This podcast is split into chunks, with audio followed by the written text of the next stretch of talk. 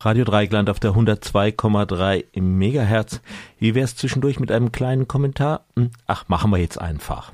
Als die CDU-Vorsitzende Annegret Kramp-Karrenbauer YouTuberinnen Meinungsmache vorwarf, hatte ich erst einmal ein Problem, nämlich das jemandem mit einer anderen Muttersprache zu übersetzen. Gibt es dieses Wort im Deutschen überhaupt? Mittlerweile schon, aber vorher? Müsste es nicht eher Stimmungsmache heißen? Das hört sich jetzt sehr pedantisch an, aber es sind solche kleinen Nuancen, die oft die politische Wirkung ausmachen. Dinge werden mit negativen Begriffen besetzt oder in die Nähe von solchen gerückt, und schon schauen die Leute aus einem ganz anderen Blickwinkel auf dieselbe Sache. Was soll eigentlich Meinungsmache sein? Was soll das heißen? Wenn wir annehmen, dass es heiße, die Meinung anderer Menschen zu beeinflussen, so ist jeder Kommentar Meinungsmache. Natürlich will Kramp-Karrenbauer vor allem ausdrücken, dass es in unredlicher Weise geschieht. Mache hat schon immer einen schiefen Beigeschmack und dann verwechseln die, es die Leute denn eben auch mit Stimmungsmache und die ist negativ besetzt. Stimmung und Meinung mit der Mache verquirlt und schon haben wir etwas ganz Schlimmes.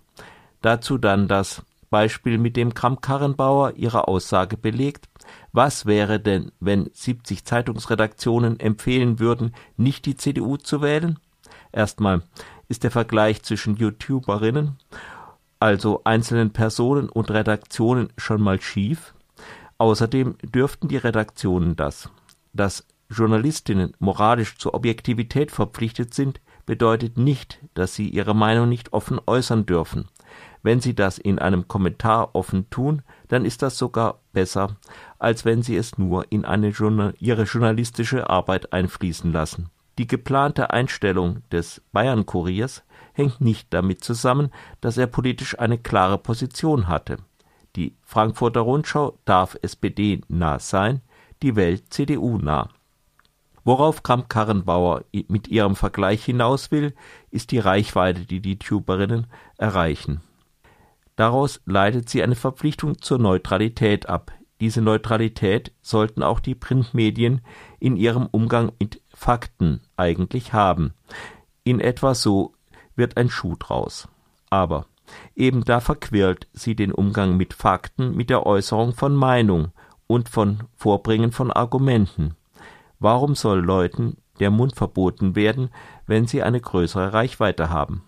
Was kritikwürdig ist, ist, wenn Leute schlimm hetzen, schlampig oder absichtlich falsche Fakten behaupten oder wenn sie gezielt unterschwellige Assoziationen erzeugen. Auch das ist nicht verboten, aber wäre kritikwürdig. Zum Beispiel, wenn jemand Meinungsäußerungen und Kommentare durch ein Wortspiel in die Nähe von Stimmungsmache rückt. Aber das ist Kramp-Karrenbauer nun mal selbst passiert. Mag es sprachliches Missgeschick oder gezielte Verdrehung sein. Allerdings müssen wir Annegret Kramp-Karrenbauer auch mildernde Umstände zugestehen. Das Wahlergebnis war wirklich hart und dabei hatte es nicht das geringste mit der Politik der CDU oder mit der Person ihrer Vorsitzenden zu tun. Dass die CDU seit mindestens 21 Jahren eine CO2-Steuer blockiert, dass Deutschland fast das einzige Land ist, in dem es kein generelles Tempolimit gibt, dass der soziale Wohnungsbau zurückgegangen ist, dass Mieten hoch sind, dass ein fragliches neues Urheberrecht durchgeboxt wurde, dass die CDU mit der Jugend irgendwie nicht kommunizieren kann und wohl auch nicht wirklich will.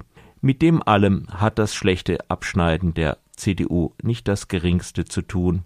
Es war der Rezzo. Und wenn es ihn nicht gäbe, müsste Kramp-Karrenbauer ihn wohl erfinden.